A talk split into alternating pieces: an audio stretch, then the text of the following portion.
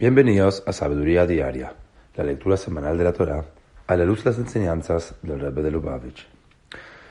En la parashá de Noach, en la primera lectura, aprendemos cómo Noach, Noé, diferenciándose de la degeneración característica de su época, se mantuvo fiel a las tradiciones de moralidad que habían sido heredadas desde los primeros seres humanos.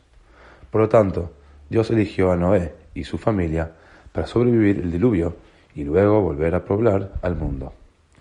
Como dice el versículo,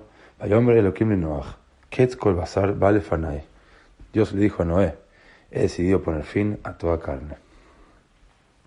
En el Gutei Sijot, tomo 20, el Rebbe nos enseña que Dios no ocasionó el diluvio porque se dio cuenta de repente que había cometido un error al crear el mundo, sino que las realidades prediluvio y postdiluvio fueron etapas necesarias en el desarrollo del mundo, etapas que están reflejadas en la vida de cada individuo.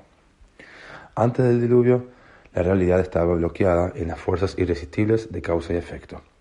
Cada buena acción reforzaba la bondad de una manera permanente y cada mala acción reforzaba el mal de una manera permanente.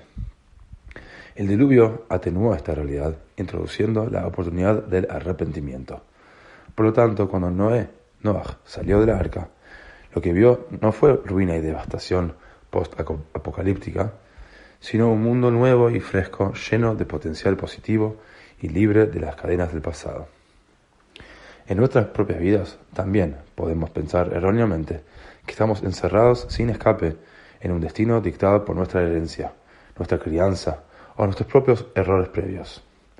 Debido al diluvio, exactamente lo opuesto es verdad. Nunca es demasiado tarde. Dios está siempre esperando recibirnos de nuevo con brazos abiertos para comenzar de nuevo.